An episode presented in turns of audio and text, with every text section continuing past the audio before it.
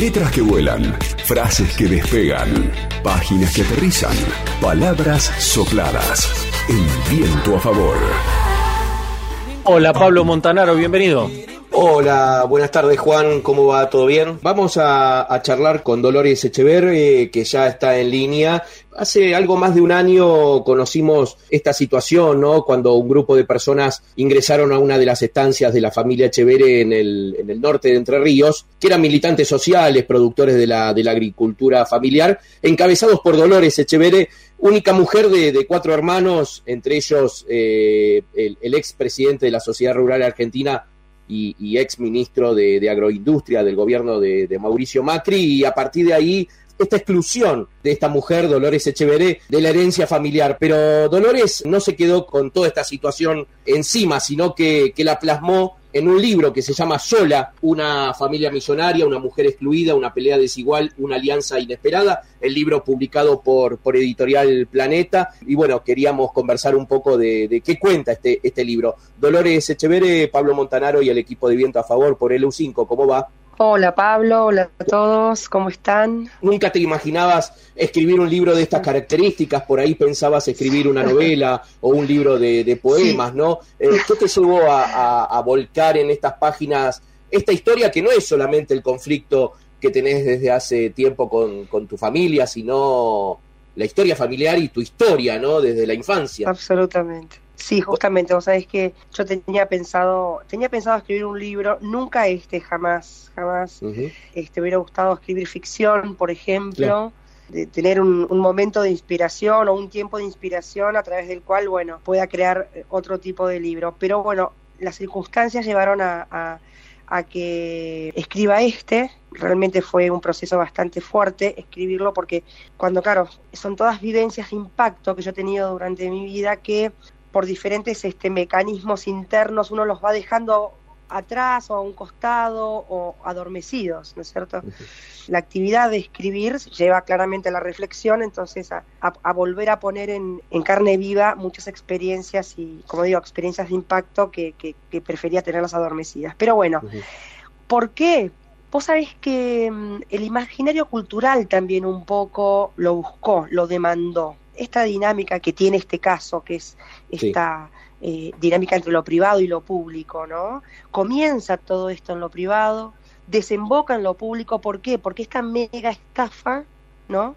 Esta mega estafa implica también eh, al Estado. También se ha, se ha estafado al Estado y el Estado también somos todos, ¿no es cierto? Entonces, por eso también esta demanda de decir, bueno, a ver, ¿Qué es lo que llevó que haya un 15 de octubre de, 2020? ¿No es cierto? ¿Cuál fue el proceso? ¿Qué, qué, qué, qué ocurrió desde el punto de vista, ya desde el punto de vista técnico, este, hay bastante publicado en los medios, etcétera, me refiero a la cuestión jurídica, etcétera, pero también hubo una demanda de qué pasaba, qué pasaba desde el punto de vista humano conmigo, ¿no? y a quién me estaba refiriendo internamente, bueno, y acá está el libro. Justamente porque, bueno, eh, eh, del conflicto se difundió, se, se eh, conocemos, ¿no? Pero, pero faltaba todo, todo esa, ese pasado, ¿no? Que, fuiste viviendo hasta, bueno, llegar hasta a este conflicto que ya lleva, este conflicto judicial que lleva más de, de una década, década ¿no? digamos, está, está esto de cómo vos vivías, ¿no? Esta este, estos dos mundos en el que vivías, ¿no? El, de esa familia poderosa, millonaria, y ese otro mundo interno tuyo que, bueno, que te iba, te iba, digamos, eh, te, iba cerrando, ¿no? Sí, que justamente fue una, un producto inclusive, eh, eh, sin que ellos, en algún modo, ellos también lo provocaron, porque el hecho de que yo desde el, o sea, eh, si tengo que pensar en un, en un lugar, en un locus, como decimos desde, la, litera, en la desde la literatura, eh, el mío siempre era la periferia, ¿no? La periferia. siempre mi, vida transcurrió en la periferia. La periferia es eh, también, en cierto grado, un límite, el límite entre, entre lo exterior y lo interior, el afuera y el adentro. ¿no? Entonces yo tenía esa dualidad, esa, esa, esa visión de lo interno, que lo que ocurría dentro de las cuestiones, todo lo que ocurría dentro de mi familia, en, el tipo de familia al que pertenezco, y también tenía, este, por esa expulsión que yo este, eh, me, eh, o sea, esa expulsión en la que yo sufría de mi familia, también eh, me, me, pusieron en, esa otra perspectiva. Entonces, en el conocer el afuera, el conocer lo otro, ¿no? Entonces, fue así cuando yo empecé a, a tener experiencia de lo otro y a discernir. Sí. Claro, ahí en el, en el, en el libro y, vos, bueno, trabajaste varios años en el, en el, en el diario La Nación, ¿no? Y, y, y, te encontrás en un momento, en una, eh, una nota que, que, haces con, con, un grupo de mujeres eh, del, del, campo, ¿no? De, en, lucha. ahí es donde, donde a vos te, te, genera, haces un clic, ¿no? Eh, en ese sentido.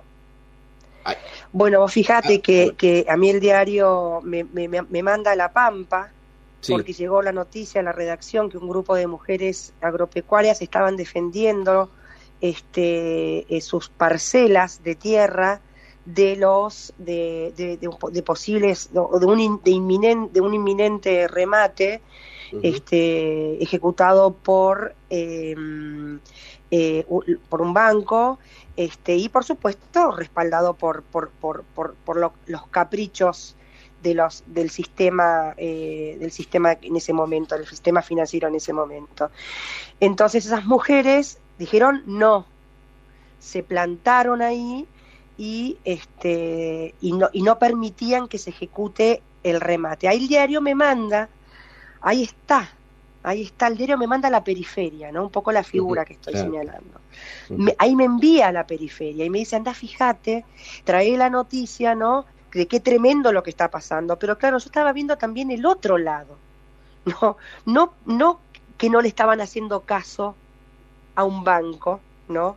sino que estaban siendo despojados de sus derechos este, eh, de, propiedad de, este, de una parcela de tierra por un capricho financiero, no le daban ninguna posibilidad de revertir la situación, ya era porque el dólar se había escapado, ya conocemos esas cosas, ¿no? ya porque los impuestos son insoportables, ya porque eh, los insumos para sembrar eh, también son insostenibles.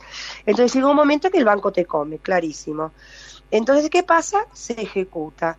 Ahí fue cuando yo volví con la, por ejemplo, ¿no? Con la versión desde la periferia, volví hacia el centro a traer otra noticia y por supuesto que internamente a mí me había interpelado muchísimo la decisión de esas mujeres y la fuerza que tenían, que no es lo mismo.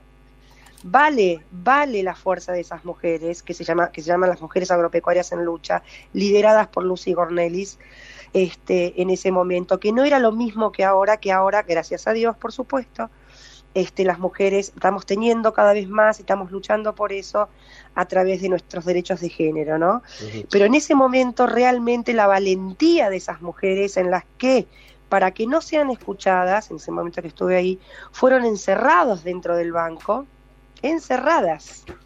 Yo escuchaba los gritos de esas mujeres adentro del banco y así, bueno, cuenta Lucy que, yo también le trataba de golpear las puertas para que abran, para que las dejen salir, que las dejaron salir a las 12 de la noche como diciendo ahora no van a seguir hablando. No, y acá estamos. Eh, eh, estamos hablando con Dolores Echeverre, autora de Sola, eh, una, un libro publicado por, por Planeta que, que bueno, que, que, toma registro ¿no? de, de este, de este de esta exclusión, ¿no? De, eh, de, tu familia, eh, de, la herencia familiar, pero, pero que va mucho más allá de eso. Eh, en la historia también, en, un momento hablas de, de, que fuiste víctima, ¿no? De, violencia de género por parte de, tus hermanos. También hay un, un, un, recorrido de, tu relación con, con tu madre, ¿no?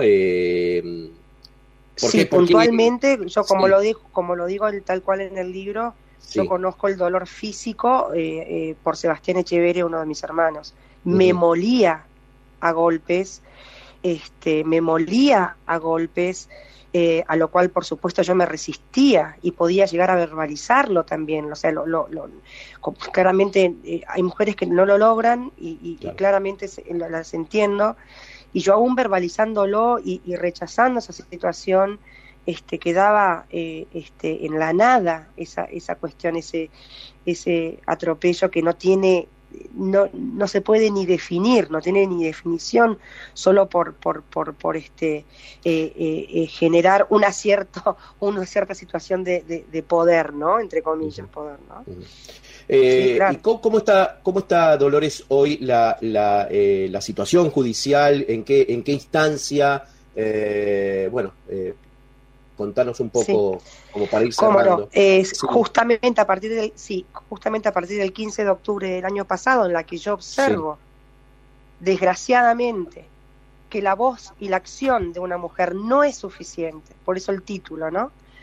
Este es así como eh, em, este junto junto con Juan Grabois fundamos el proyecto Artigas por verdad, justicia y reparación.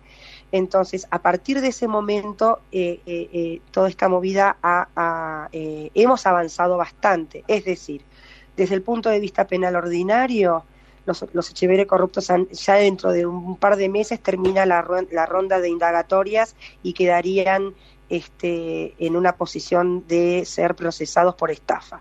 Desde el punto de vista penal federal, fueron ya condenados por defraudación cambiaria. Ya la justicia los condenó. Es una, era una denuncia que yo había hecho en el 2013 y que se activa ahora porque están todos los focos puestos en este caso. ¿No es cierto? Este, y también, de, bueno, desde el punto de vista eh, desde la sucesión, este, que toda, eh, este, por fin un juez dice esta sucesión, esta indivisa, es una, eh, un atropello jurídico que hayan echado a esta mujer de su propia, de una de sus casas, y la hayan metido presa, como me pasó, ¿entendés? Porque tiene derechos, es una sucesión indivisa y, un, es un, una sucesión es un derecho inalienable en la Argentina. Eh, muchísimas gracias por este contacto con, con LU5. No, por favor, muchísimas gracias a ustedes. Muchísimas gracias. Gracias. LU5 Podcast.